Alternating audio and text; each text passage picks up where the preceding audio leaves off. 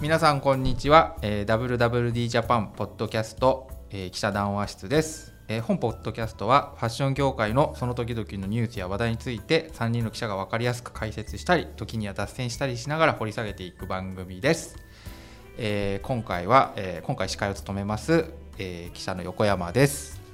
はい、ご一緒します。編集部の磯君です。そして、記者の本橋です。イエーイ、今週は本橋さんがゲストです。はいちょっとねあのー今日諸事情でというかあのいつもの林さんがはい。ちょっと体調不良で、胃腸炎で。はい、あの欠席ということで、えっと、とあの急遽代役として本橋記者に、えー登場していただきました。と登場していただきます、はい。本橋記者簡単に自己紹介お願いします。はい、えーと普段はですね、大手アパレルですとか、ウィメンズファッション、百貨店とかもですよね。百貨店、えービューティービジネスと結構、えーいろんな分野を取材させていただいております。本日は、えー偉大なる林デスクの代役を務められるかは不安ですけれども、どうぞよろしくお願いいたします。イエーイ、弊社のエースです。いいですよね、まあ、今回ねあの実は2023年の1回目の収録なんですよね、すごくこう本日は1月4日。1月4日はい。実はね私今日誕生日なんですよ、ああ、おめでとうごおざいます。めでとうございます。おめでとうございます。おいくつになられたんですか？えーっと23歳45歳。おめでとうございます。はい、はいというわけでね45歳。横山さん45歳なんですか？いやだから23歳だってこれでもう完全にアラフィフに。はい。結構若く見えますね。はい。どうでもいいよ。でね今日 失礼しますは、今日のテーマええ。が、えー、と2023年の日本のファッション業界どうなるこうなるっていうのを、ええまあ、それぞれの、まあ、こ個人的なね、ええ立場でいい立個人的じゃないんですけどね、まあ、なんかどうこうなるんじゃないかみたいなことを話していけたらいいなと思うんですけどこんな壮大なテーマを。そうですね。林さんという屋台骨をなしうなんね本当にそうなんですよね。はい。磯君さんなんかはあれどんな年末年始を過ごしたかからのあ年末年始？からの自分のトトピックスに入ってってもらっていいですか？い。やまあ私は基本的にスキー三昧をす過ごしてるんですけどそれは置いといて。置いといて。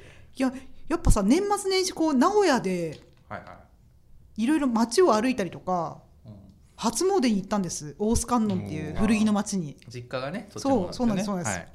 でさこう街を歩く女子たちを見ていて私ちょっとうん。たまげてなんかさ完全にもう本当にうんうん。98年ぐらいのアムラーみたいな格好の子いるね。ああえハイネックに黒いハイネックいにいバーバリーの？さすがにバーバリーはいないけどさ、はいミニスカートでで。あのストレッチの厚底のブーツで、あーそそれで？うなんかさ今までなんか Y2KY2K みたいな話でさまるで一過性のよものみたいにさ、はい。まあ、23年春夏がピークかねみたいな言い方とかしてたけど、うんうん。なんかこれ違うんじゃないかと思って、なるほどもう1970年代風とかさ、ねうんうん80年代風みたいなものとしてさうんうん。90年代風というかああいう2000年前後風みたいなものって。定着していくのかなってちょっと思ったっていうあー私の、なんかあまりのみんなアムラっうんぷりでさ、うん。えなんかしかもなんかの CM の曲あ競馬だなんかの競馬のさ CM の曲はい。安室、ちゃんだったりとかして、へえ。まあ、それはこじつけに過ぎないんですけど、うん。なんだからね。なるほど。ど本橋君なんかは展示会ね婦人服うんうん。割合こうヤング ヤングからキャリアまあこう主主要どころを多分担当してるんですけど展示会とかも23年春夏ものとかはや終わってますよね。終わってますね。ね。うんここら辺まあねトレンド特集とかも担当していると思うんですけど、すごいどどんな感じの印象なの？Y2K に関しては。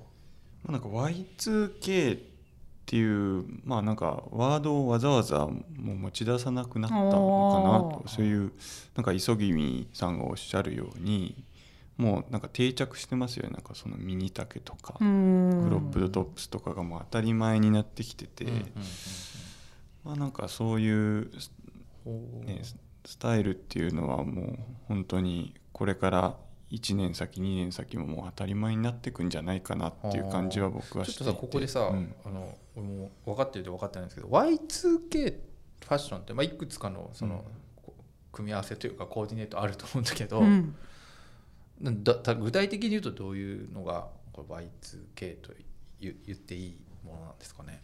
なんか例えばね。最初出てきた時ってクロップドのお腹見えるトップスに、うんうん。なんかこう太めのパンツでズドンみたいなあ,、あいはい。あいうなんていうんですか、はいはいはい。はいあそういう感じだった、ダね、ンサーみたいな感じだだった気がするんですけど、はいはいはいなんかネオ Y2K ファッション、ね、そうそうそうそうそう。うそう、ん。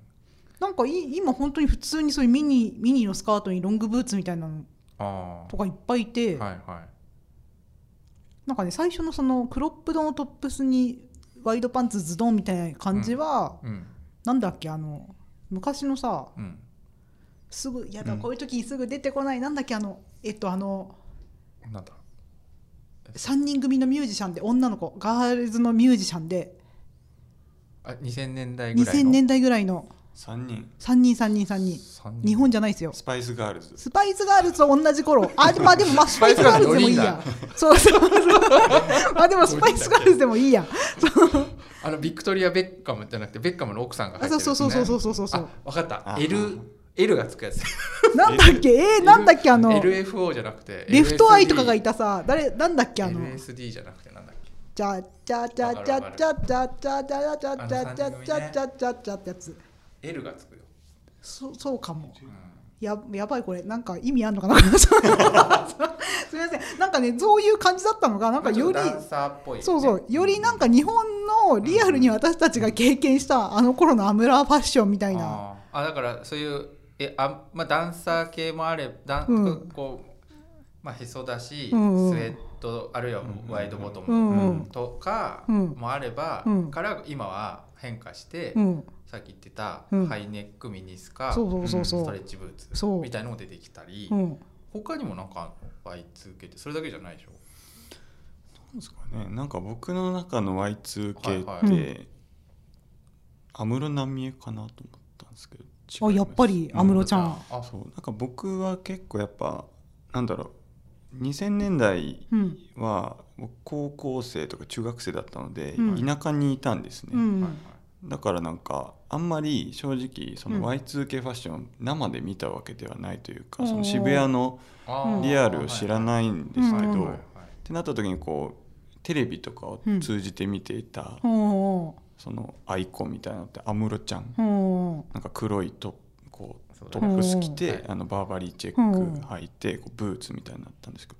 でも実際街を見渡してもそれをそっくりそのままううん真似てる人っていなくて。あ当時静岡には、うんそうそう、ん。あのあなんか今今その今 Y2K リバイバルって言っても、うん。なんかそれをそのまま真似するんじゃなくてなんかそのねミニ丈にこうあのブーツじゃなくて例えばローファーにこうクシュッとしたソックス合わせてたりとあかーはいはい。まあなんかうんうん。なんて言うんでしょう。いろいろこうミックスしてなんか自分なりにこうね。ね、ネオ Y2K っていまあネオうんですか Y2K ね、うん。だからねなんかこだからまあうん。実はこの前の前ぐらいで話したんですけど、うん。リアル Y2 な本当2000年前後の時の、だと例えばジーンズはどっちかっていうとこう、えー、とタイト。あ違う、うん。あれなんだっけ。ブーツカット、うん。シルエローライズブーツカットに、まあ、トップスは何でもいいけどみたいな話だったりとかだったと思うんですけど、まあ、あとは多分ね安室ちゃんスタイルみたいなのもあると思うんですけど、まあ、今ってなんか Y2K って言ってもだいぶ広いね。確かにそうかも。でも磯君さん的には Y2K っていうのがもう、まあ、来年も少なくとも2023年もまだまだその若い Z 世代以外にも広がっていき、うん。強いトレンドうん。になるんじゃないかということですよね。いなんかこういいいいとこ23年春夏のパリコレとかミラノとかの分類するじゃないですか、はいはい。トレンド分類、はいはい。なんかあれあれ見てて正直多分業界の人もみんなそう思ってると思うんだけど、はいはいはいほんと変わんないなって思うんですうよ。ん。でこれうちの一番ああいう分類をリードリードしてやってるヨーロッパ通信の薮野さんっていらっしゃるじゃない、うんうんで薮野さん曰く、うん。なんかもういろいろさこうテーマに名前つけていくじゃん。ユーティリティなんとかとか、うんうん。そういううん。そういうのつけるんだけどあんまりにもちょっと変わんないから使える言葉が減ってきちゃって。ああ な去年と同じな。そうそうそう使えないじゃんそれって。そう。さすがにさ。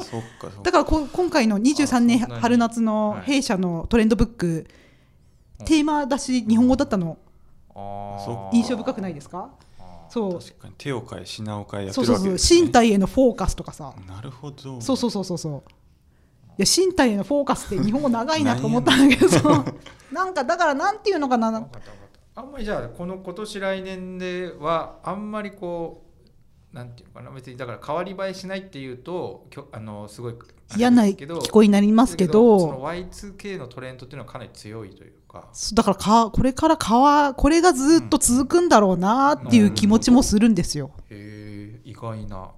なるほど。うん。わかりました。ちょっとねどうなるのかまあ来年また年明けてね実際こう春とか夏になってきた時になんとなくわかるじゃないですか、ね。どんなのかなみたいな、うん。そうですね。まあちょっとね考えていきたいなと思います。あ一個だけ言わせてください。私が思い出せなかったガールズグループははい。TLC。やっぱ TLC TLC ね。やっぱ L ついたね。L ついたね。すいません。3人組のね。はい。わそうでした。かりました。ありがとうございます、さてじゃあ次本橋君の気になるトピックスをねちょっと言ってほしいんですけどどうですか？2023エースとしてこれが気になるっていうこと？を、エースとして。ええ。エースとして言わせてい言わせてただくと。ですえね、僕びっくりしたんですね、ええ。あの今日ファミマでですね、ファミリーマートで、ええ。あのコーラを買ったんですけど、はい。コカ・コーラ、ええ。みんな大好きコカ・コーラを買ったんですけど、ペットボトル1本170円僕は結構衝撃とともに危機感をたに。なんかちょっと前まで130 130円とかだったんじゃなかったっ初めてこのなんか言われてる値上げみたいなのがこううんぶっ刺さったというか。確かに。なんかさ山でコーラ買うと200円かたっけえなとか思うけどさ、それに近づいてるね。普通にこう平地でうん。コーラがうん170円っていうのはなんかいよいよ自分もコーラが飲めなくなるのかっていう。ちょっとじゃないですけど。170円は買えないよ まあね。まあ、なんか値上げですよねやっぱ僕の中で。一番こうやっぱトピックとして、まあなんかずっと言われてきたじゃないですかこの1年2年ぐらいうん。原料が高いだの、こう、まあ円安だの一年ですね。うん、1年ですかね、うんまあなんかそれは結構やっぱりアパレルの間でももう毎回こう展示会で担当者の方と会うとうん。毎回のようにトピックスにうん。上がってくるようなまあ定番ネタみたいなうん定番ネタなんですけど、うんまあなんかなかなか収束の見通しが立たないというかどんどん上がってるみたいな感じでこれからどうなっていっちゃうのかなっていうのが。なんかね、うん。でも今日もあの朝のね、うん。NHK のニュース見てたらやっぱりその、まあ食品だったんですけどね、うん。食品がやっぱり去年もおーなんだっけな。なんだっけ去年の6何月だっけ10月がピークだったのかな。なんか3000品目だか4000品目ぐらい値上げして、うん。で今年も2月からうん。それと同じかなぐらいの値上げ、えーするかもしれないみたいうん。なあの値上げになるっていう話で、うんうんまあ、本当にね食品なんかはこう何回も何回も値上げどんどんしていて今ね本橋君が言ったような値上げのあの結価格になってると思うんですけど、衣料品もねやっぱり去年ユニクロがうん。値上げして、うん。まあ、第2弾の値上げあるのかどうなのかっていう話なのかなと思うんですよね。春夏ってもうそういう価格の話とか出てるんでしたっけ、まあ、でも一応うん。アパレルの人たちはもう決めてますよね。うん。そうですね。もう結構上げざるを得ないっていうような声がやっぱあるんですけどやっぱり僕秋冬も上げて、春夏もさらに上げるって感じなんですか？そうですね。なんかやっぱ上げられるものは上げて、うん。まあ、ちょっとこれはやめてこうかなというものは上げない。こうなんかやっぱデザイン性がうん。しっかりしているものとか、定番品みたいなものは、うん。まあ、上げられるけど、まあ、そうじゃない。定番品は上げるの？定番品も上げる。うんあ定番も上げるんだ。定番も上げる。うんうん全部じゃん。上げないの何なの？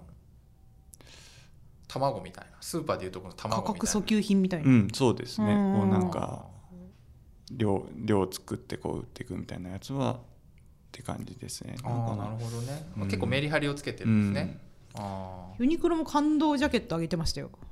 あまた、へー。またっていうか値段を、うん。あー。感動パンツ上げてパンツの方がいっぱい売れるじゃん。うんうん。だからなんかパンツ上げちゃうと世の中に対しての「うんえー、上げたの?」みたいな感じがうん。強く出ちゃうと思うんだけど、ジャケットね。ジャケットはなんかいろいろこううん機能性うん。足して上げてましたね。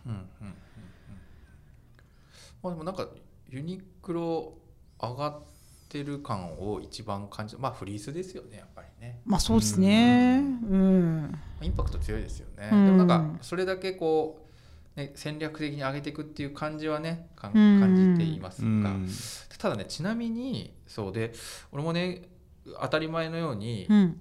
まあ、食品が値上げしてるから、うんまあ、アパレルも来2023年も上がるんだなってなんとなく思ってて、うん。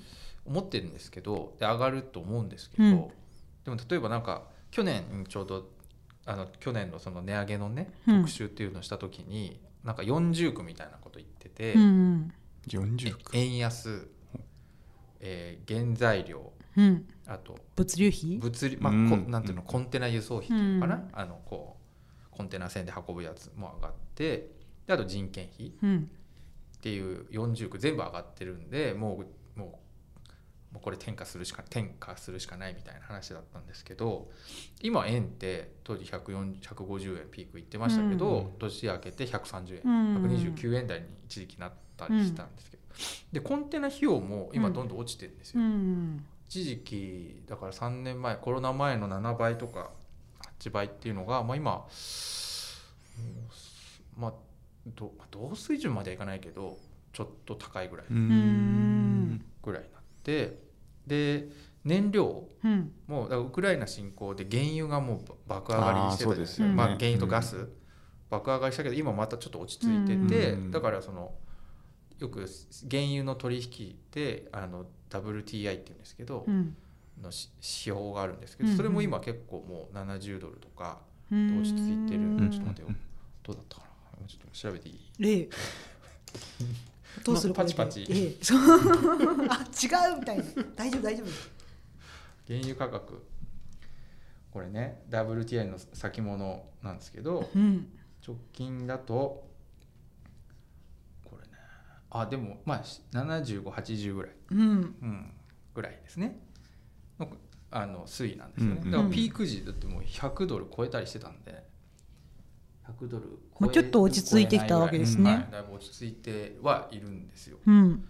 みたい。でまあ他にあとまあ素材はあとは原料。うんうん。光線とかなんとか麺とか、うんでも麺とかウールもちょっと落ち着いてきてうん。うん。るん。で、じゃあ残り何かって言っても人件費、うん。まあ、例えば特に中国とかうん。東南アジアの人件費っていうのは当然上がるわけですよ。うん。もう年々これは当たり前のように何の関係もなく10%ずつ上がっていくっていうのはこれはもうベベア日本でも 2%, 2%, 2%, 4%問題ってのあったと思うんですけど、うん。まあ、じゃあ10%上がるのが当たり前なんで、うん。そういう話で言うとまあ40区のうち人件費以外はちょっと下がってるんですよね。うん。だからどうなんのかなというふうに一瞬思ったんですけど、はい。とはいえ、まあ、人件費がやっぱり上がってるとその割合が大きいんで、うん生産に占めるう割合が、ん。だから人件費が上がる限りまあ本来であれば洋服の価格も生産コストも上が上がるわけで、うんうんそうすると普通に考えると上げなきゃいけないっていう感じなのかなとは思いますね。まあどうなるのか。秋う冬、ん。秋冬はこれからですもんねでもね。そうですね、うん。でもこの感じだと23年も値上がりは続きそうですかね。ただなんかちょっと俺思ったのが、うん。あのやっぱヨーロッパは結構景気がね、うん。後退局面に入ってうる、うん。ん。確かですよねに。なんかインフレがもう収束するって僕もニュースで見ました、うんでアメリカもまあちょっと微妙なんですよう実は、ん。若干。で意外に日本はうん。そんなだって不安要因ないんですよ本来は実はでも景気の木は気分の木だからさ。そうそうだから気分うんを上げ上げにしていけば、うん意外に大丈夫なんじゃないかとそれ大なんか日本人ってみんななんていうんですか謙虚というか、そうそう後ろ向き？後ろ向きだからね、うんなんか言い訳探しちゃうんですけどってなる仮にアメリカも景気、まあ、ヨヨーロッパ景気悪いアメリカ景気悪い、まあそれ日本だけがやたらいいってことはないんですけど、うん。日本がその中でちょっと目立って良くなるとうん。何が起こるか、うん。まあ、当然グローバル企業が多いわけでファッション企業。ええおじゃあ日本うんなんか景気悪くねえから、うん。とりあえずこの日本でガンガンプロモーションしてうん。いろいろやっていくぜおいみたいになると、ガンガン商材日本に集めようぜみたいな。そうそうそう。若干盛り上がり感が出てくる。うんと思うんですよね、うんそうするとちょっと盛り上がる可能性はあるなと思って、まあ、そうするとやっぱ値上げもねせざるを得ないな。っていうまあこれちょっとねすごい最後ふわっとしてしまったんですけど、うん。まあ、そんな感じでいこうかなと思ってます。なんかねアダこれアダストリアの木村社長が言ってました。はい。去年1年間こう晴れとかジーナシスとかでちょっと物の質を良くして、うん。その分価格を上げてたんですって。ジーナシスとか晴れとかってなんか6000円とか7000円とかのイメージあると思うんですけどうんうん。最近だと単価1万円ぐらいだからっていう話だったんですけど、えー。うんうん。だからなんかあだいぶ上がってるんですねみたいな話だったんですけど、ハレとかジーナシスってうん。グローバルワークとか、あとローリーズファームとかとは価格はちょっと違う。あ違う。グローバルはもっと安いですよあねもっと下なんですね。うん。だから割合ただ規模が大きい、うん。もうまあ価格帯でちょい上の価格帯のブランドをさらにちょっと値段も上げてたというそうそうそうそう。ああなるほど。うなんかねでもうん。ちょっと上げてても全然ファンはついてきますよ。そういう手応えがあるから、うん。23年の春からはうん正直今まで抑えてた値上げ幅よりももうちょっと上げなきゃみたいなところあるけど、まあ、自信はありますよみたいな言葉でしたので、なんかね我々も僕もと特集してる時にうん。やっぱりちょちょっと感じたのが、うん。結構もう根拠なく値上げを恐れてた感はやっぱすごくあうってもう確かに日本の脊髄反射っていうの？そう、うん。デフレの30年でさずっと下げてくることしかな値上げしたことなかった。うん。ずっと下げて。骨身に染みてるよね。だからもう値上げしたら売れなかったらどうしようみたいなうん。怯えながらそれがね多分この春夏秋冬でちょっとずつ段階的に値上げしてうん。それでもまあ手応え掴んでるんでまあもうちょっとその普通にこう乗せていくみたいな感じの動きっていうのは23年は起こり得る。それはあるなと。うんうんうん。だからコーラも170円になるけどそうですね。買ってこう。売れうん、だってコーラだからやっぱ僕買うので、うん。そういう服を作ればいいんですよね。こそううもうこれがないわとかる。生活できないっていう。コーラがない。そう。コーラ170円円だからってさ、うん。ドクターペッパー150円だからうん。ドクターペッパー買うってわけにいかないもんね、うん。うん、僕200円になっても買いますよ。わかる。なんだかんだこうやって、うん。ラジオで愚痴ったとしてもコーラ買うので やっぱアパレコーラ好き23年アパレル企業がコーラになる服を作なるるほどね。替えが利かない、うん、あー替えが利かない。山登りするとコーラって美味しいよね。美味しいです美味しいよね。めちゃくちゃ美味しい ちょっと炭酸がね結構不安美味しいよね。そうなんだ。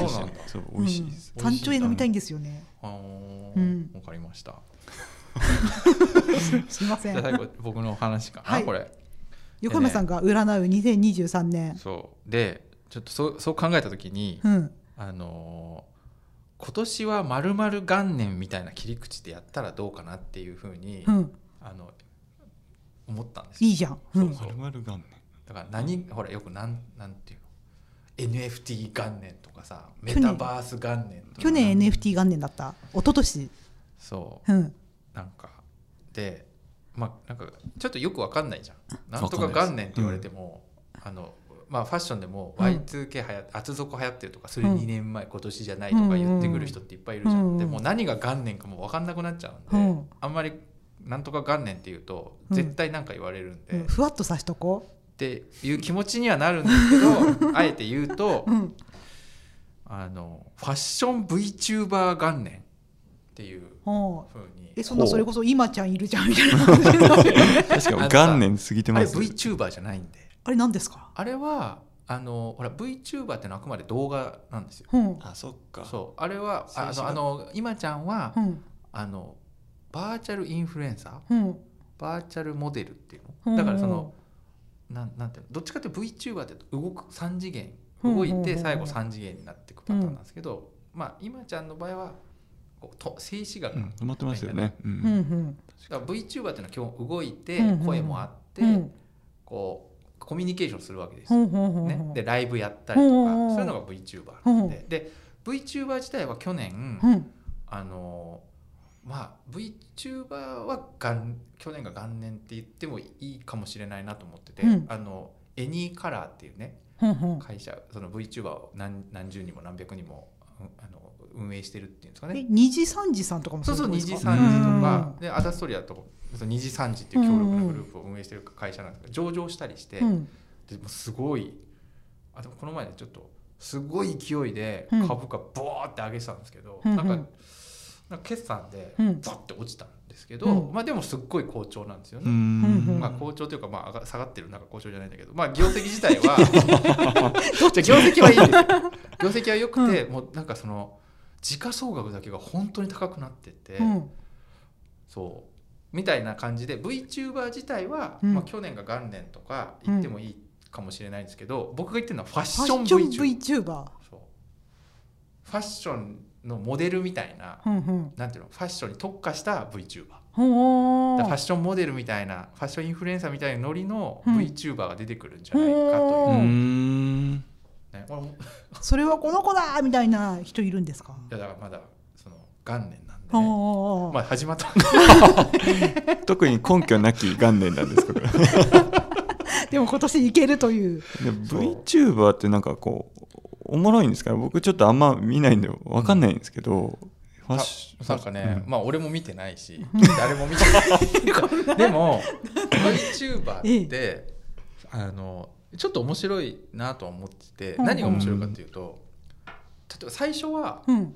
結構こう二次元なんだよね。うん。あの二次元のかく動くカクカ動きもカクカクなの。でうん人気が出てくるうん。と三次元になったりとかそのスリグラフィックのあそういうことか。精度が上がっていくわけ。えー。あ人気でだからちゃんと投資しようってことになるんですか？でだからそうするとファンもうん。自分の応援する VTuber を、をより滑らかにしていこうと。そうそうそうより完成度を高めるためにもっとなんかグッズなのが投げ銭しなきゃみたいな。なんかねすごいんですよ。なんかそういうさファンファンエコノミーって本当すごいね。そう。で、うん。ん VTuber の本当にすごいところは、うん。YouTuber と何が違うかみたいな話になるんですけど、うん。VTuber って複数なんかその大量生産可能なんですよね。うんだからまあね絵柄変えてどんどん増やせるんですよ。えそんな簡単なことなの？まあうん。まあその仕組みとしてね、うん。そのやっぱ結局ああいうのって、うん。うんうんその何ファンファンサービス、うん。みたいなアイドルビジネスみたいなもんじゃないですか。だから AKB もほら48人おるけど、うん。48日ある。最初 AKB48 だったけど、うん。なんか HKT とかどんどん NMB とか。そうどんどん分裂していく、うん。それと一緒なんですよ。うん。だからノウハウがあればうん、増やせるんですよどんどん。しかも AKB は生身の人間だけど、人間だけどそれがコード一つで可能だということ。そ SF 感ある。そう。であのなんかの時にまだちゃんと取材できてないそのプロダクションなんていうんですかねそういうライライブとかもあるんで、うん。エンタメとかもいっぱいあるんで、うんうん。まあライブとかね、うんその VTuber の関係者に聞いたら、うん。言っててなるほどなと思ったのがあのじゃあ VTuber を、まあ、最初一人ねうん。作る、作るって言い方で正しいのか分かんないですけど、作る上で大事なことって何ですかって聞いたら、へうん。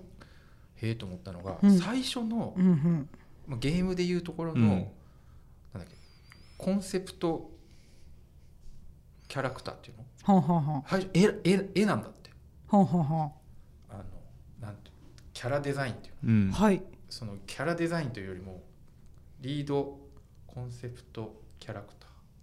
コンセプトキャラクターっていうその絵で描いたうんうん絵がどれだけこうなんか世界観があるかみたいのがすごく大事で、うん。要するに絵師が大事なんで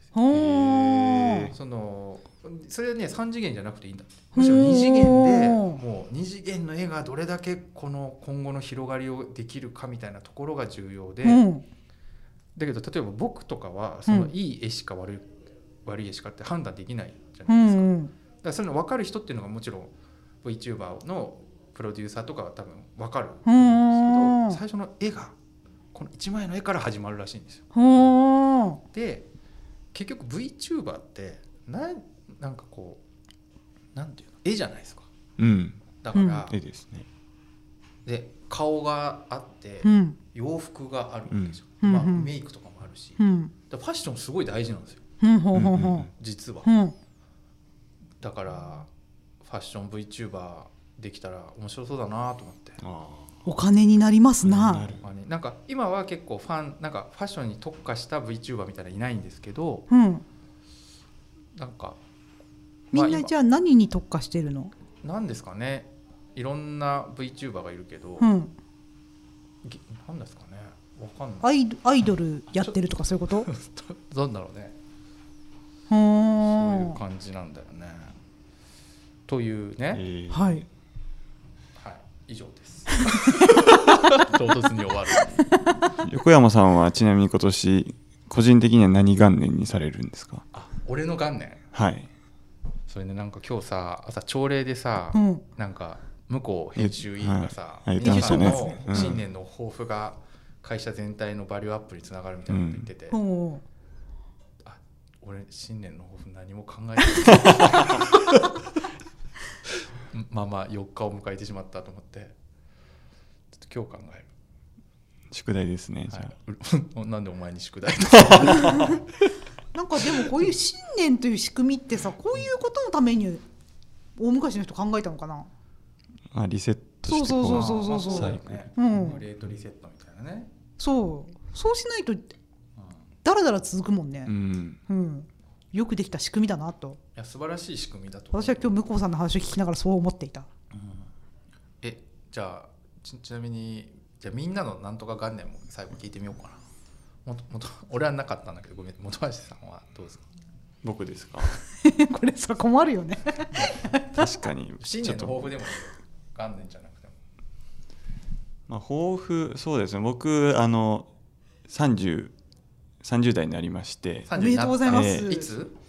えー、オンサーティ6月です。はい。去年の6月？そうですね。あ今年31になるの。はい。えー、そう。んろ31ですね僕今31歳です。え？うん。30 30代にまあ入入ったじゃないですか。まあそれはあの置いといてですね、うん。まあ、あの新しい出発にしようかなと思っておりましてこれを機に、はい。あの別にこの仕事辞めるとか言わないんですけど、ええ。なんかもっとこう自分のあの記事が、えーもっといろんな人のためになるようなこう記事を書くといったらまあぼやっとしてるんですけど、まあ、なんかめちゃやる気じゃん、うん。いやすごい素晴らしいじゃん。僕結構仕事へのモチベーション高いですよ僕。うん。結構。本橋君はいつも高いよね。高いんですけどなかなかこう、それが。わかるよ。うん。でもなんかこう俺の書いた記事面白いから読んでっていう気持ちは記事から感じますよね。あーまあいやでも基本本橋君の記事面白いよ、ね、面白い。なんかその、なんか伝えなきゃっていそう気持ちがねあの まあ、まあ別にねそのうちわで褒めてるわけじゃないんですけど。私のおすすめはなにわのなんだっけほんまに面白いなにわのセレクトショップ美貌楽っていう記事が面白いから2皆さん年以読んで。上前の記事を何回もこすっていただくことはあるんですけど。あーそんなにロングロングタームで。ロングテールルコンテンツ、あそうなんだ。うん。まあ、なんかあれもそうですけど、なんかちゃんと自分があのこうこれを読んでほしいからこううんちゃんと取り上げるみたいな、うん。自分の意思がこもったこ記事を、ウィルね。自分で。真面目だね、うん。いや非常に、ね。何それボーナス対策とかもうボーナスもらったしね。次の4何対策？それを月に向けて。あじゃあ本音なんだ。そんなこう下心はないです僕ははい。いや素晴らしい。磯君さんは？自分が恥ずかしいや私もそういうウィルのこもった記事を書きたいなというのは常日頃毎年思うんですけどね。はい、新年の抱負。はい。はい。毎年思うんですけど、はい。でもなんか毎年さなんかいろいろ忙しさに忙殺されてさ、うん。なんか右のものを左に流すみたいな記事も正直あるじゃん、そうですね。まあ。でももちろん右のものを左に流す中ですごい頑張ってるんだけど、うんまあでもまあそうだね。だからあれだね。し新年の抱負ですよ。新年 別にそんな本橋君のにあのあの引きずられなくても仕事じゃなくてもいいんですよ。あ仕事じゃなくていいんですか？もちろんもちろん。あ怪我をせずにスキーを楽しんで スキーと父さん私ね本当スキーがー好きで死にそうなんですよ、磯君さん軸足スキーにこう 置きつつありますよね。ちょやめてよ。いや大事な仕事仕事をしてこそのレジャーですから。仕事スキーとうん。仕事のうん。バランスって何対何ぐらいなの？えだってそれはさあれじゃん。時間で言ったらね。時間で言ったらさ、うん。まあ仕事の方が多いけど5対2ですか気持ちは？心の気持心は？そうね。心のバランスは？両方大事ですよこうリフレッシュする時間があるからさ 仕事もよしやろうとか思うしああこれ面白いって思う分野がうん。広がるよね、いやスキーしてると？スキーやってて何、うん。うん。絶対スキーやってる時さ仕事のこと考えないじゃん。スキーやってて去年これ面白かったのがスキーマウンテニアリングって新しい次のミラノ・コルツィナ五輪から競技になるあスキー山岳スキーがあるんですけどはいはい。それの尾瀬の片品でやったワークショップみたいなところ行ったらゴールドウィンのうん。C3 フィットのご担当の方とかいて、はいはい。へえそう。でなんかそういうトレイルランニングとかのはいコミュニティの人たちとかがそういはい。うスキー持ってやられるんですよ。はいはい。でなんかそこにはすごい熱量があって、はい。あこういう趣味の人たちってすごいこういうことに対してこういうふうにお金を使ってこういうライフスタイルがあるんだなとかうんうん、あちょっとやっぱ仕事にどうしてもまあむすまあなんかやっぱれ無意識のうちにそうそうこれって何かの特集のネタ,、になんないかなとかは もちろん常に思いますよね。へえうん、なんなら広告特集いただけないかなとか。あ 真面目だね真面目ですよ私は。別にスキーをレジャーとして楽しんでるだけじゃないんですから、ーうん。あはい。ーうん。ね。横山さんの俺抱負は？戻して。はい。戻ってきました。じゃあ俺なんか、うん。あのつ妻とうん。年末になんかその スキー行ってなんかたまたまそのとかその行った先と妻の友達がいるから一緒に行ったんですけど、その友達は子供をなぜかこう預かってくれるんですって、で夫婦2人でうん。ホテルに泊まったんですよ、で子供はその近くのうん。そのねとこに泊まっててええ。久しぶりにゆっくり夫婦でその時にうん来年の抱負どうする？みたいな年末だったんで話したんですけど、うん。話したんですよ、うん。で俺3つぐらいうん。上げてたんですよ、お俺は来年これとこれとこれをやるみたいな、うん。目標が定まっている男。そうそう。でもね全部忘れちゃって 寝たらお起きたら忘れてて。ちょっと後で妻に聞いてみようと思って。それ後で聞いてさあこの記事のウェブ記事のさ。それは書かない3点リーダーのところに書いてほしいよね。ちょうど3つだから。というね。本当にすいません。というわけでただのちょっともう雑談をしてしまいました。雑談になってしまったんですけれども ねまあ今年まあね時々あのね本橋記者とかにもなんか入ってもらうとねいいなと、こういうフレッシュな風を感じましした。いや今日楽しかったです本当に。なまた来てくれるかな？いいと思う。た も うねというわけで、えっとはい。本年もはい何卒記者談話室をよろしくお願いいたします。お便り待ってます